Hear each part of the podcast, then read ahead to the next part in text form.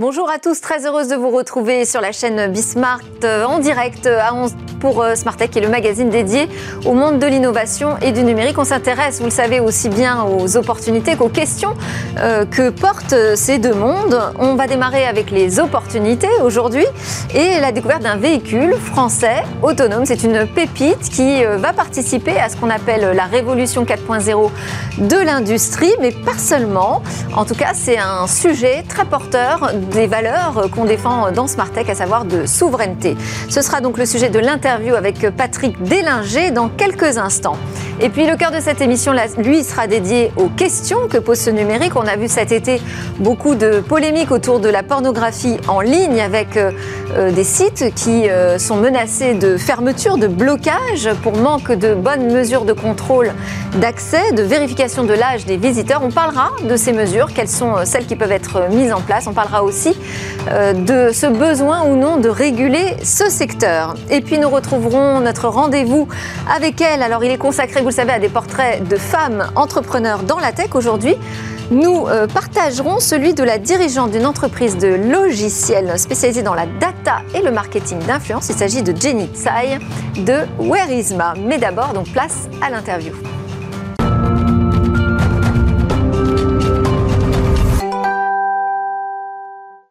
On parle de Elodie. Elodie, un véhicule autonome français. Euh, on en parle avec Patrick Délinger, je l'ai dit.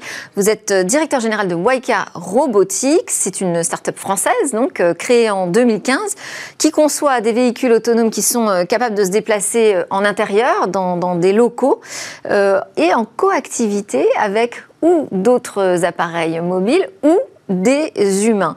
Euh, donc ils sont adaptés à évoluer dans des euh, sites euh, industriels, mais pas seulement. Hein. Vous évoquez les entrepôts, les ateliers, mais également les hôpitaux ou encore les grandes surfaces dans lesquelles se croisent énormément d'humains, en l'occurrence.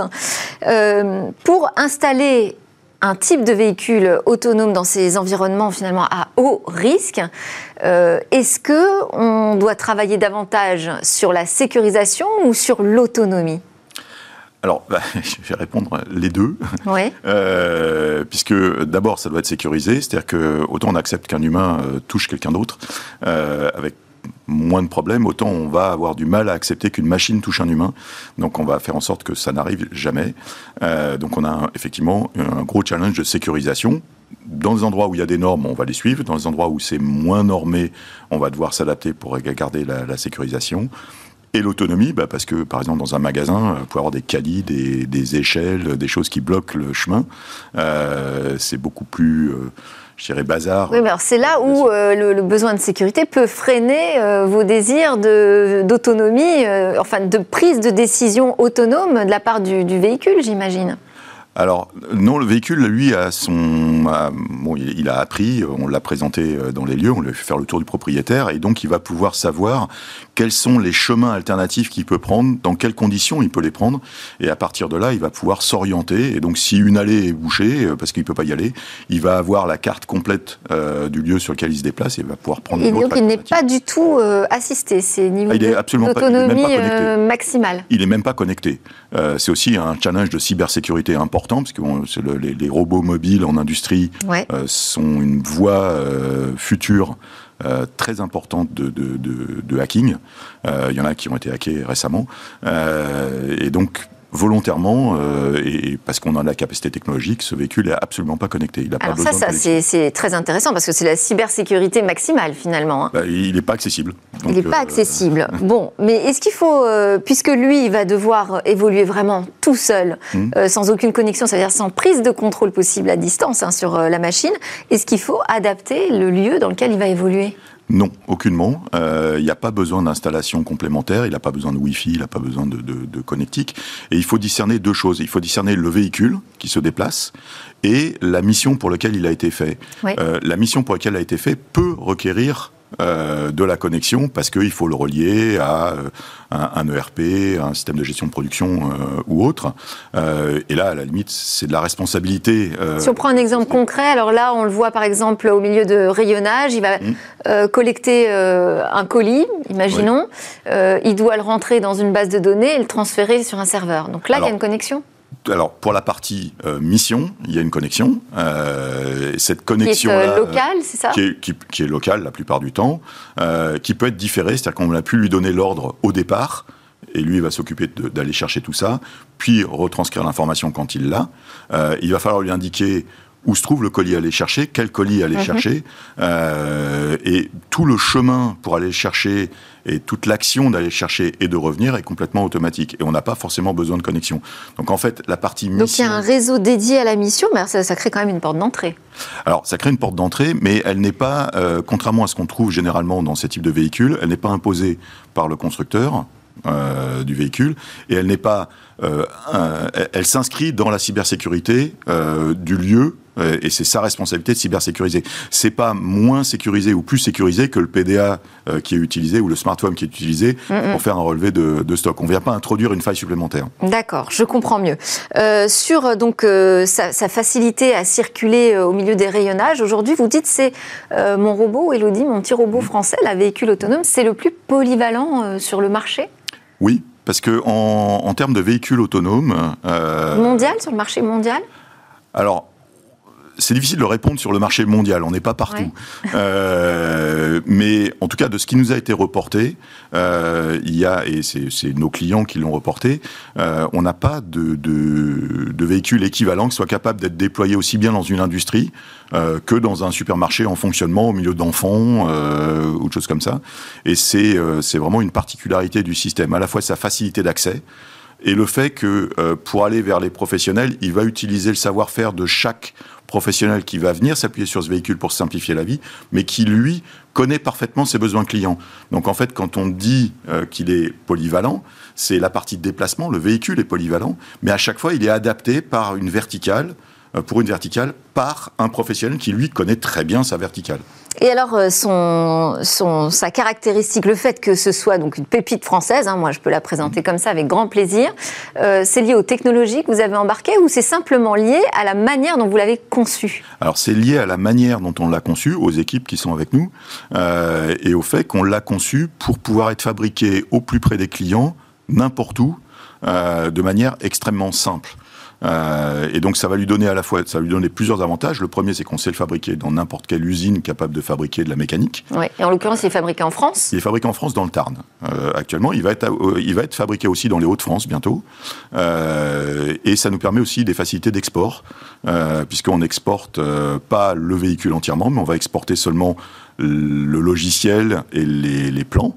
Euh, ce qui nous permet de passer au travers des frontières qui protègent beaucoup, euh, puisqu'on n'exporte pas un robot, euh, on va exporter le savoir-faire pour faire un robot, ce qui est une grosse différence. Et pouvez nous parler quand même des technos qui sont embarqués alors, il y a... Qui lui permettent d'avoir une telle autonomie au milieu des enfants, des adultes qui se promènent aléatoirement dans les rayons des supermarchés? Oui, alors la, technologie, c'est un ensemble de technologies, c'est un ensemble de capteurs. Donc on a des capteurs radars euh, qu'on appelle des lidars, euh, radars optiques. On a euh, des, sonars aux ultrasons qui eux vont faire de la détection de proximité, donc de, de, de l'anticollision, comme sur les voitures. on a des caméras 3D, on en a plusieurs. On a une notion de bulle de sécurité, on est à peu près les seuls à l'avoir, qui, qui, qui va permettre de détecter par exemple un bras levé euh, devant l'objet qui a été transporté. Alors que la plupart des véhicules euh, détectent seulement leur environnement bas. Euh, là, on va pouvoir faire un environnement 360 autour du, autour du véhicule et de l'odométrie, donc on compte les roues. Et c'est la fusion de cet ensemble de capteurs qui va permettre de se, de, se positionner avec la, je dirais, la présentation officielle qu'on a fait au robot au départ, quand on l'a installé, pour qu'il se fasse une, une idée de là où il est. Et alors, euh, autre question, puisque vous disiez que c'était fabriqué euh, en France, est-ce que ça en fait un robot peut-être plus cher que les autres? Ben non, on est, on est parmi les moins chers, voire euh, franchement moins chers que les leaders, même chinois. Et comment alors? Par quel miracle ben D'abord, on n'a pas de coût de transport déjà. Oui. ensuite, on l'a conçu pour être fabriqué simplement. Donc, on a transféré beaucoup d'intelligence vers le logiciel. Euh, et on a, euh, on a simplifié toutes les parties mécaniques euh, de façon à pouvoir, dans sa catégorie, hein, il y a plusieurs catégories de robots, de, véhicules, dans sa catégorie, c'est-à-dire 100 kg de transport, c'est cette simplification-là qui fait que c'est un des moins chers du marché, voire le moins cher. Bon, et on peut le voir hein, où? Alors, actuellement, il est en test. Decathlon, par exemple, a, communiqué autour de ça en test à Lille. Euh, et après, c'est dans des usines, donc c'est plus compliqué. Bon, bah, ça va attirer. sinon, à Tel Aviv, ça va attirer du monde à Lille, déjà dans un premier temps. Euh, Waika, d'ailleurs, Robotics, a annoncé une levée de fonds euh, d'1,6 million d'euros oui. Euh, félicitations. Euh, bon, ben voilà, il reste encore beaucoup de choses à faire dans le domaine de la robotique euh, industrielle, mais c'est toujours agréable de savoir qu'on a des pépites françaises. Merci Patrick Délinger, directeur général de Waka Robotics, pour cette présentation d'Elodie. Allez, c'est l'heure de notre talk. On va s'intéresser aux questions que pose aujourd'hui la pornographie en ligne. Cet été, on a eu cette saga euh, autour de OnlyFans, euh, la plateforme qui permet aux créateurs euh, de photos et vidéos eh de vendre finalement leur production aux internautes. OnlyFans avait annoncé l'interdiction des contenus sexuellement explicites à partir du 1er octobre. Et puis, revirement de situation, la plateforme est revenue sur sa décision. Visiblement, les partenaires bancaires ont fini par céder à la pression. On a eu aussi droit à cette étude de la Fondation Descartes qui nous a appris que les Français passaient plus de temps euh, devant des sites pornographiques que devant des sites d'information. Euh, bon, que dire d'autre que euh, des euh, d'autres sites comme YouPorn, Pornhub, Xvideo, Tukif pourraient être bloqués en France puisqu'on a un projet de décret aujourd'hui qui précise euh, enfin non, qui précise pas d'ailleurs, mais enfin qui nous dit qu'une simple déclaration de l'internaute sur son âge, donc attestant qu'il est majeur, ne suffit pas et on attend des précisions sur les mesures techniques qui pourraient être mises en place pour garantir cette majorité. Voilà, ça fait beaucoup de sujets. Il y en a d'autres qui appellent à réguler euh, fortement euh, toute cette industrie. On en débat donc avec euh, François Lévesque, professeur d'économie au Centre d'économie industrielle de Mines ParisTech Université PSL. Vos activités de recherche portent sur la concurrence, l'antitrust, la régulation aussi des industries de réseau et la propriété intellectuelle. Vous avez fondé Microéconomiste, qui est un cabinet d'expertise économique rejoint, qui a rejoint Deloitte France, hein, dont vous êtes mmh. conseiller aujourd'hui de référence. Et vous avez écrit récemment Les entreprises hyper puissantes, géants et titans, la fin du modèle global, qui est paru chez Odile Jacob en avril dernier. Pile au moment d'ailleurs où on a euh, parlé de ce décret euh, qui allait s'imposer en France euh, pour les sites de pornographie. Avec nous également pour débattre de ce sujet, Pierre Bessac, informaticien, porte-parole du Parti Pirate. Vous êtes un des fondateurs de Gandhi, le célèbre registrar, enfin je ne sais pas comment on dit, site d'enregistrement, de nom de domaine, hébergeur euh, français et éthique.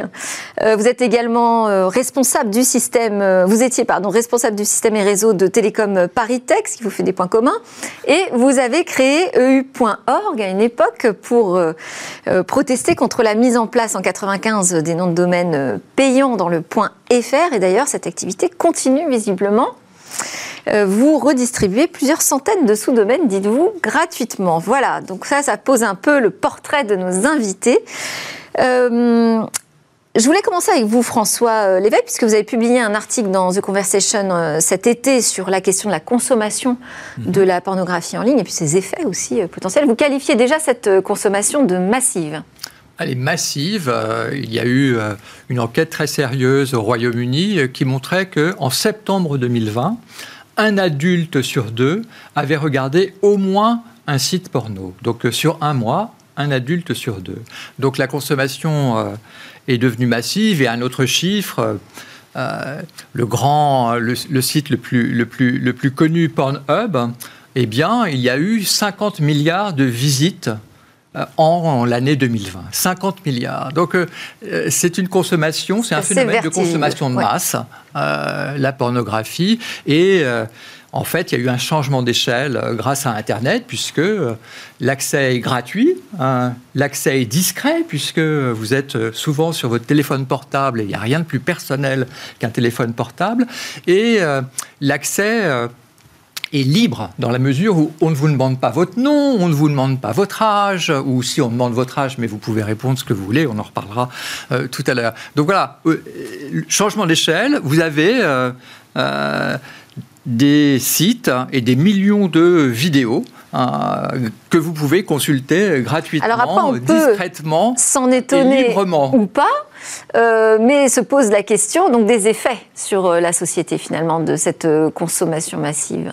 Qu'avez-vous retenu là-dessus on, on est dans le brouillard, c'est-à-dire intuitivement, on a des éléments pour dire qu'il y a de l'addiction euh, et, puis, euh, et puis il y a des cas d'addiction euh, à la consultation de sites pornographiques. Intuitivement aussi, on peut dire que l'image de la femme n'est pas, pas extraordinaire et que, en particulier, la plupart des vidéos montrent que les femmes sont toujours consentantes. Donc pourquoi demander aux femmes si elles sont consentantes puisque en fait on voit qu'elles le sont toujours.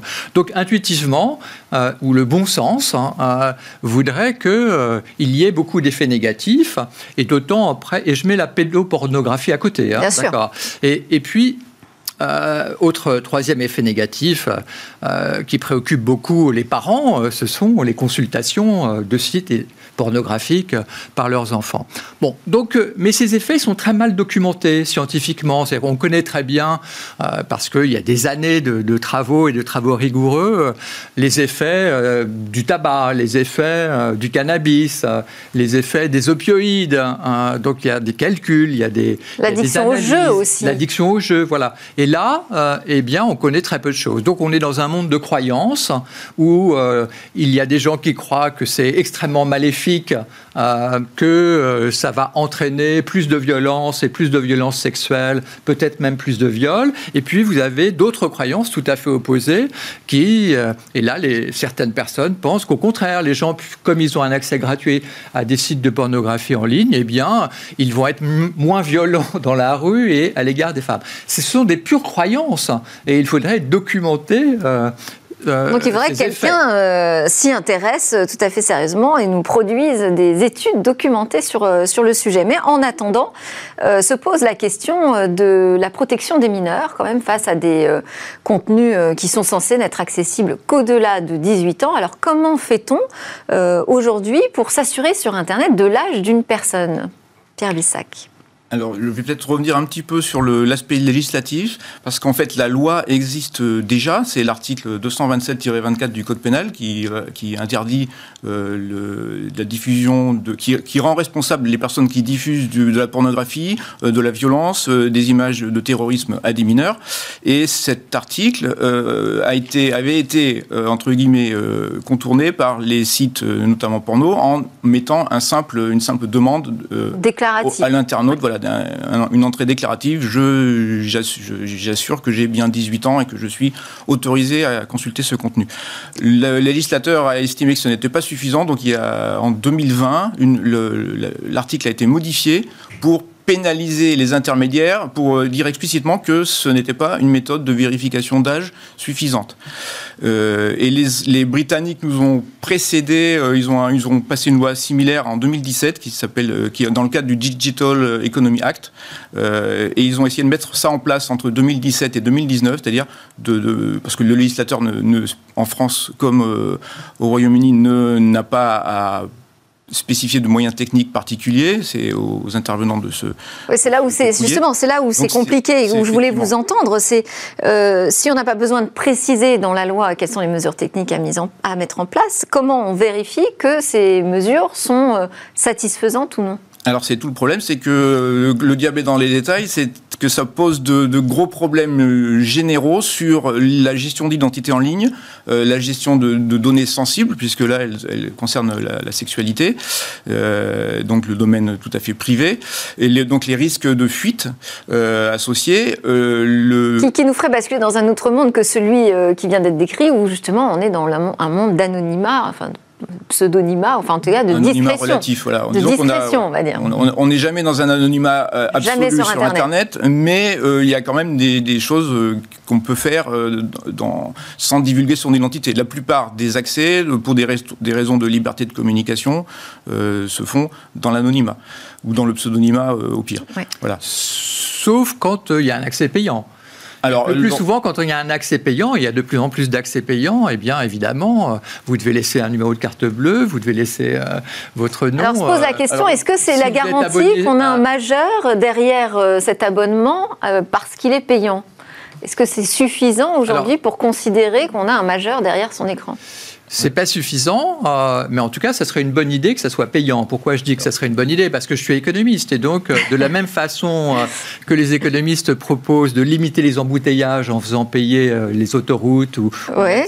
aux périphériques, voire même à la voirie urbaine parisienne pour un péage urbain, où les économistes défendent l'idée d'une taxe sur le carbone, et eh bien de la même façon, lorsque vous avez un phénomène massif qui, auquel vous que vous voulez combattre, ou en tout cas diminuer, eh bien, euh, il faut rendre cet accès payant. le problème de l'accès payant, c'est qu'il n'assure pas euh, la majorité non, absolument. Du, payeur, puisque un adolescent peut avoir une carte bancaire désormais, et euh, il peut aussi piquer la carte de ses parents. Euh, et, d'autant plus facilement avec les nouveaux moyens de paiement, finalement, où on embarque des empreintes de cartes bancaires sur les téléphones des ados pour qu'ils puissent évoluer plus facilement pendant leurs vacances. bon. Et donc, il serait assez simple de s'abonner à un site sans être majeur. Ah, tout à fait, c'est oui, c'est extrêmement simple. Euh, est-ce qu'il faut, euh, au-delà de, la question de vérification euh, de la majorité des internautes, est-ce qu'il faut essayer de davantage réguler cette, cet écosystème de la pornographie en ligne? Est-ce que vous avez l'impression, vous, François Lévesque, qu'aujourd'hui, c'est une zone de non-droit qui n'est aucunement régulée? C'est très peu régulé. oui, c'est très peu régulé. En bruit de fond en ce moment. Hein. Parce que, et notamment si vous prenez cette chose un peu, un peu bizarre et pas très connue, euh, qui est le droit de la concurrence. Oui, que vous connaissez bien. Euh, eh bien, euh, les monopoles. sont combattus, les abus de position dominante sont, sont, combattus. On parle, il y a des, il y a des, des enquêtes contre, contre Apple, contre, contre Amazon, etc. Donc contre les GAFA.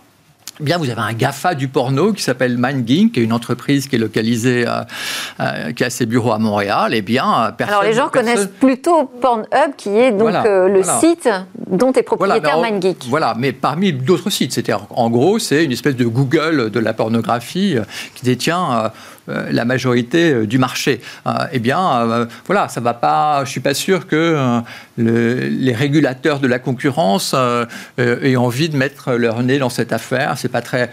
De la même façon que, en tant qu'économiste, j'ai hésité à écrire sur la pornographie. C'est pas très gratifiant, si vous voulez. c'est très, c'est très glauque en plus.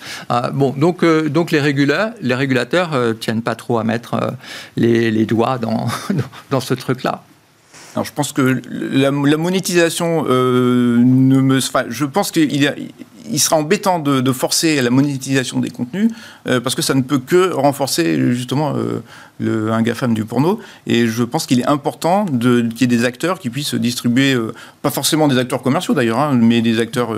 des, Donc comme sur OnlyFans en fait, des, ah, amateurs. Voilà, des amateurs puissent diffuser librement le, voilà, leur en fait, oui, en, fait, tout dépend des effets. Si les effets pour la société sont très graves, sont très graves parce que euh, il y a une violence sexuelle plus grande, il y a un mépris des femmes plus grand, il y a des adolescents euh, qui pensent que ce qu'ils voient, euh, ils doivent le pratiquer en vrai. Donc, si le problème est très grave, eh bien, il ne faut pas hésiter à prendre des situations, des, des mesures fortes. Et des mesures fortes, ça veut dire euh, rendre l'accès un peu moins libre, ça veut dire euh, rendre l'accès un peu moins gratuit, et ça veut dire euh, essayer, limiter la discrétion. alors là, limiter la discrétion, ça paraît un peu compliqué. Mais on ne sait pas au jour d'aujourd'hui si l'effet est très grave. On peut même ne pas exclure qu'il y ait des effets positifs en général pour la société. je n'en sais rien. En revanche, il me semble qu'on peut faire le pari Hein, qui est celui de la prudence, qui est celui du principe de précaution, qui serait que, hein, eh bien, euh, de faire en sorte que les jeunes consomment moins facilement hein, de la pornographie. Pourquoi? Parce que, euh, comme vous, citiez une enquête, l'âge moyen de la vision de la pornographie en France, euh, c'est de 13 à 14 ans. Vous avez, vous avez un adolescent, donc un, une personne de moins de 18 ans vous avez trois personnes de moins de 18 ans sur 10 pardon, qui, consultent, qui consultent régulièrement, euh, régulièrement des sites de porno, donc des, jeunes qui. Voilà. Euh, et vous avez euh, un, une personne de moins de 10 ans euh, sur 10 qui consulte un site porno tous les, tous les jours. Bah, donc, euh, si on pense que ça, c'est grave. Je voudrais dire quelque chose quand même, c'est qu'on ne parle jamais des parents là-dedans. Et les, donc, a priori, ce sont eux qui sont responsables, d'abord par rapport à l'enfant. Et ce qu'on dit, nous, au Parti Pirate, c'est qu'il y a des moyens euh, pour les parents, il faut développer les moyens avant de, réguler euh, fortement les avoir des outils éducatifs. Il, y a des, il existe euh, déjà des systèmes de contrôle parental. Alors c'est pas forcément, ça habitue les gens à la censure, donc ça, ça n'a pas que des avantages. Mais en, en, ce qui concerne le, porno, on peut très bien envisager une, des campagnes d'information par l'État, par exemple. Et également, il existe une charte des fournisseurs d'accès euh, qui se sont plus ou moins engagés à euh, fournir des systèmes de contrôle parental permettant à un parent de, fournir un accès à Internet mmh. protégé à son enfant s'il le désire. Euh, donc ça, c'est ce que vous nous, Ce que vous nous dites, Pierre Bessac, c'est finalement, il ne faut pas chercher des mesures techniques pour limiter l'accès aux mineurs. Il faut faire de l'éducation. Vous pensez que ça peut suffire je, Oui, bah, on n'a pas essayé. Parce que ça prend du temps. Je ne sais pas si ça peut suffire, mais on peut déjà essayer. Et il y a le problème du court terme. Mmh. Ben, le court terme. L'éducation prend du temps. Euh, c'est vrai, mais euh, il y a quand même déjà des mécanismes qui existent. Ils sont à peu près, ils sont prêts à être déployés chez les fournisseurs d'accès. Euh, d'ailleurs, incidemment, le, blocage dont vous parliez, c'est suite à un recours par des associations de protection de la famille qui ont mis, enfin qui ont, qui ont porté en justice le fait que l'accès était encore trop libre et non conforme à la loi pour les sites porno. Et le juge, le jugement doit être rendu le 8 octobre. Euh, c'est le, magazine Next Impact qui a, sorti l'affaire. Hein, euh, et euh, le, le, juge pourrait décider de bloquer ces sites par les procédés de blocage de noms de domaine français concerne les quatre plus gros fournisseurs d'accès.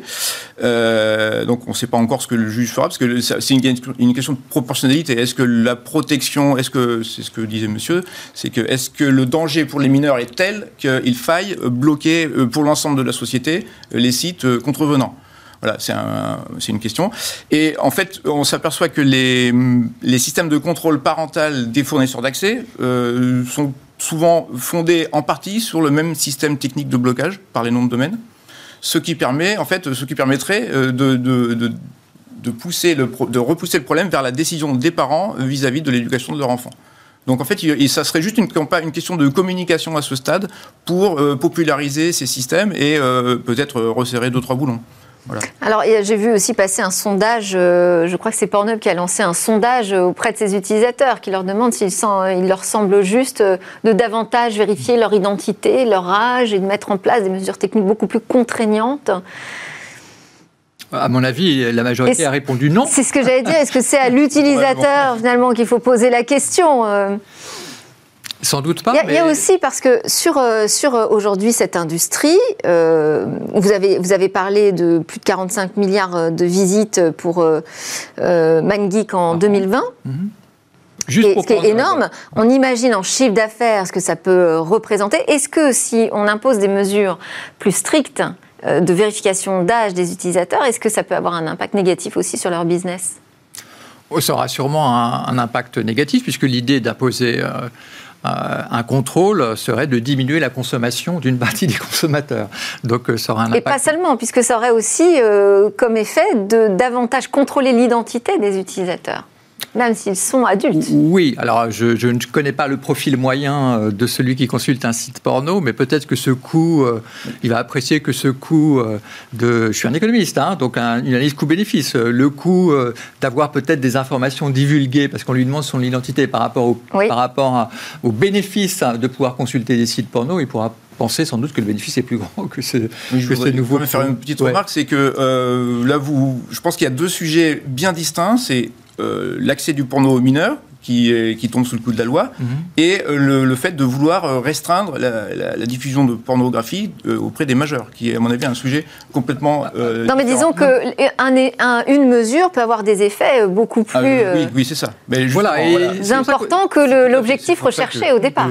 Et c'est pour ça qu'on a changé d'échelle. Hein. C'est-à-dire qu'un adolescent qui voulait aller voir un, site, un film porno au cinéma, je pense que la caissière, eh bien, elle voyait s'il avait moins de 18 ans, et si elle soupçonnait qu'il avait moins de 18 ans, eh bien, elle demandait la carte d'identité. Et donc, ceux qui arrivaient barbus, hein, avec un grand chapeau et des lunettes noires, et qui mesuraient 1m80, on leur demandait pas la carte d'identité. Donc, effectivement, si vous faites un contrôle, bah, le contrôle, je vois mal comment un contrôle via Internet n'obligerait pas ceux qui ont plus de 18 ans à dire qu'ils ont plus de 18 ans, contrairement à l'entrée dans un, dans un sex shop ou dans un cinéma porno. C'est ça, donc on perdrait cette, cette discrétion. Euh, vous, vous, avez euh, d'ailleurs noté quelque chose d'intéressant. Vous dites que cette industrie, euh, auquel génère énormément de visites, de chiffre d'affaires, mais finalement, elle n'est pas forcément si profitable. Non, elle n'est elle est pas très profitable. Pourquoi? Parce que, principalement pour deux raisons. La première, c'est que c'est une industrie qui paye très cher euh, l'argent qu'elle doit lever. C'est-à-dire que voilà, euh, Amazon, tout le monde veut mettre de l'argent, tout le monde, tous les capitaux risqueurs ont, mis de l'argent, même si cette entreprise n'en rapportait pas. Euh, voilà, les capitaux risqueurs mettre de l'argent dans le porno, c'est pas génial, surtout si on l'apprend. voilà. Donc, et peut-être aussi que moralement, ils n'ont pas envie. On ne sait jamais. Il y a peut-être des financiers à qui cette idée traverserait l'esprit. donc l'argent est très cher pour eux. Ensuite, euh, les, commissions, voilà, les commissions bancaires en fait euh, sont très élevées euh, parce que vous devez payer, vous devez payer avec votre carte bleue, vous devez payer avec PayPal ou d'autres, et les opérateurs prennent des commissions absolument astronomiques. Et donc peut-être finalement que cette régulation vient par l'économie tout simplement. Merci beaucoup, Pierre Bessac, euh, donc porte-parole du Parti Pirate, informaticien, et François Lévesque, professeur d'économie chez Mine Paris Université PSL. Merci. On part en pause et on se retrouve après dans Smart Tech euh, pour parler de Jenny Style de Werisma, un portrait de femme tech inspirante.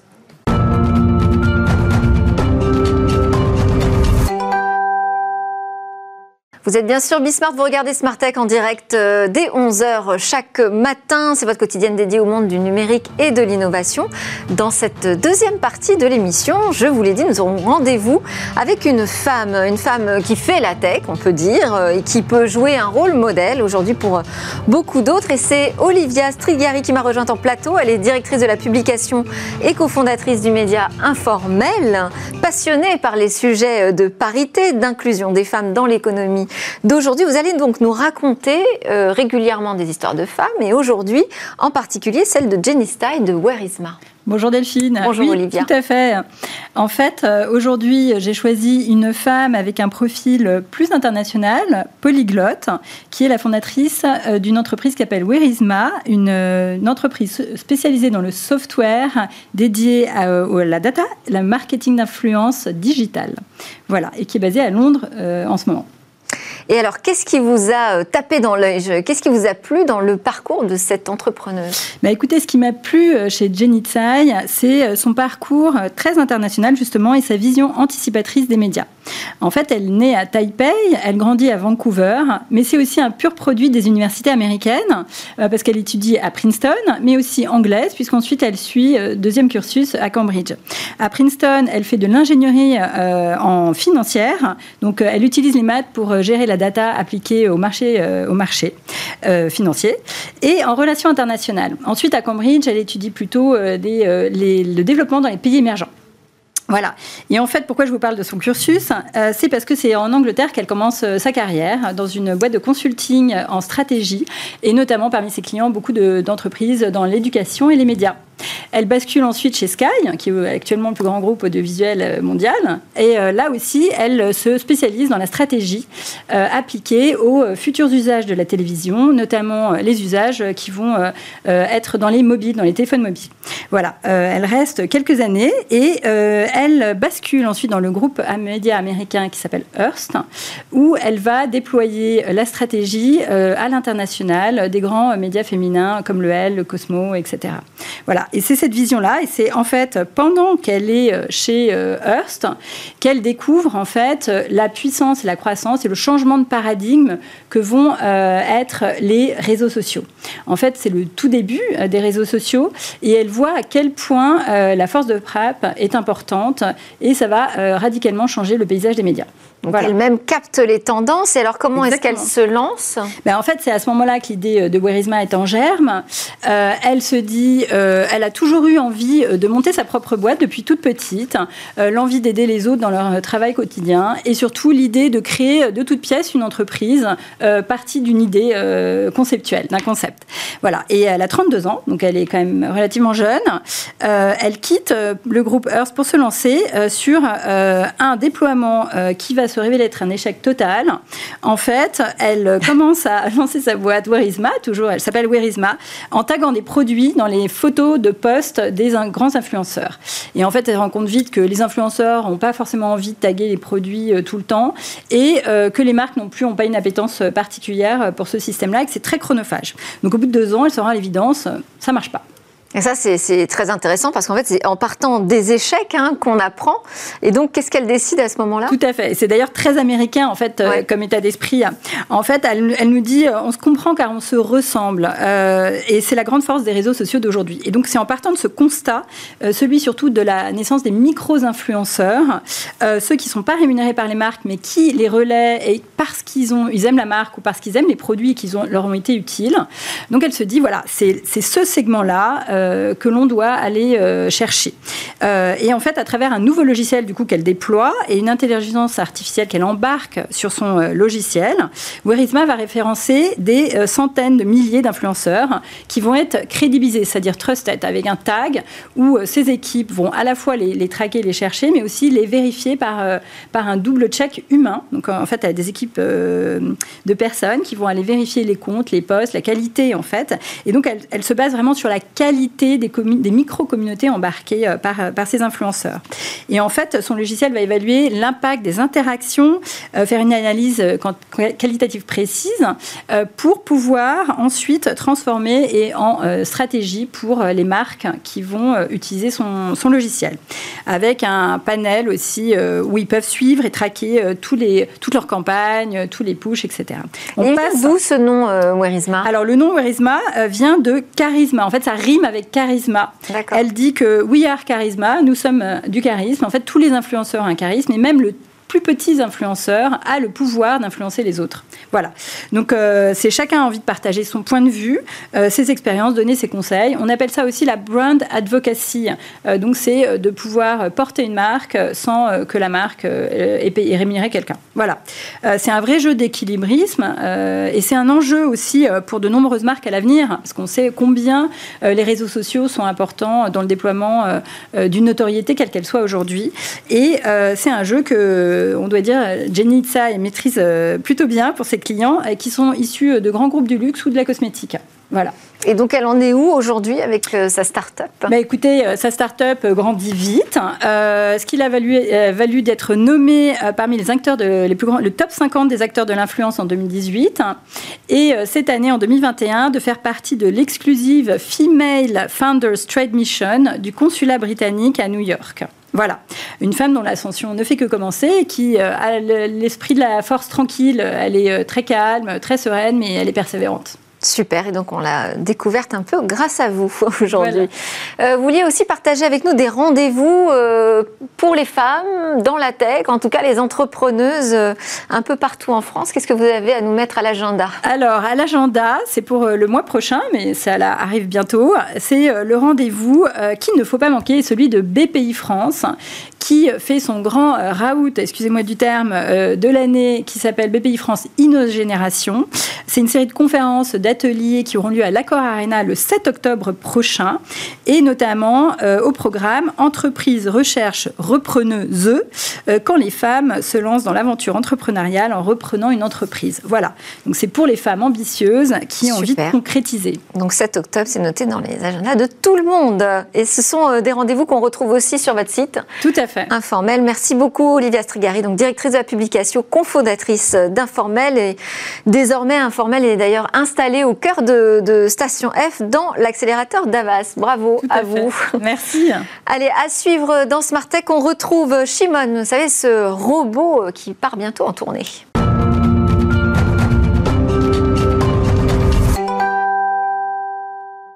Et demain, c'est euh, notre séquence euh, quotidienne, notre zoom sur euh, une innovation. Je vous propose de réécouter ces très jolies notes de musique qui sont jouées par ce robot Shimon. C'est une rediffusion de notre émission du 31 août.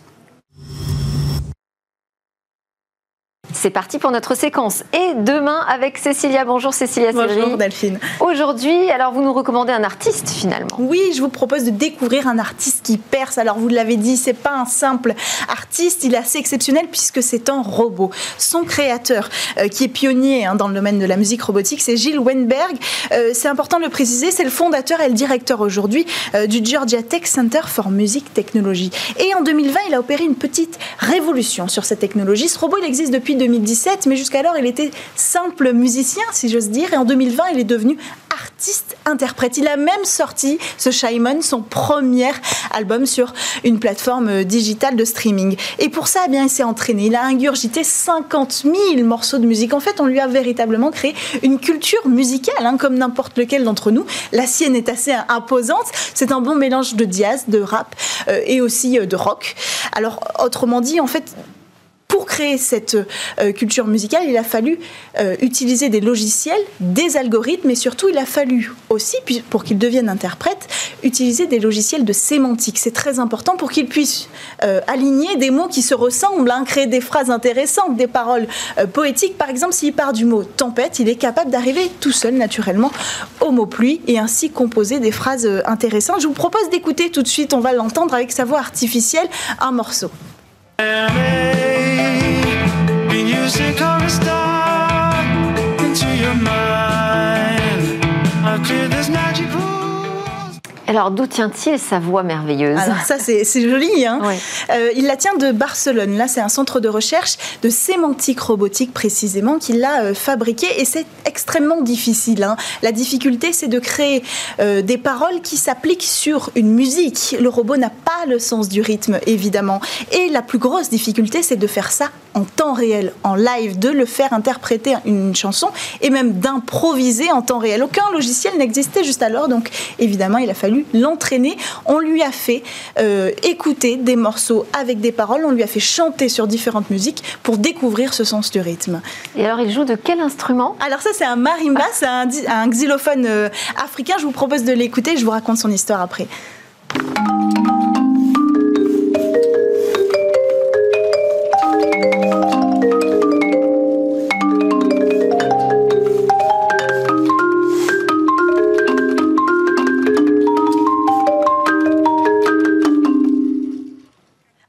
Ça, ce que vous avez vu, ça, explique sa forme hein, assez particulière à ce robot. À la base, il est créé pour jouer de cet instrument, donc il a quatre bras avec huit marteaux pour pouvoir jouer de ce xylophone. 25 coups par seconde, il peut réaliser. Évidemment, aucun homme aujourd'hui n'est capable de faire ça, ce qui rend cette musique aussi particulière et assez exceptionnelle. Alors, ce robot, si ça vous a plu, ce que vous avez entendu, vous allez bientôt pouvoir le voir en tournée. Ça a été annulé à cause de la crise sanitaire et on murmure que les dates sont en train d'être fixées pour une tournée qui passerait a priori en Europe euh, dans les prochains mois. Donc si ça vous intéresse, Delphine, je peux vous acheter un billet. Ah, avec plaisir. Merci, Cécilia. Bon, j'attends toujours hein, la tournée de ce robot Shimon. Allez, c'était Smart Tech. Merci à tous de nous suivre euh, sur Bismart, sur le web, sur les réseaux sociaux. Je vous retrouve dès demain à 11h euh, à la télé, donc sur la chaîne Bismart pour de nouvelles discussions sur la tech. En attendant, je vous souhaite une excellente journée.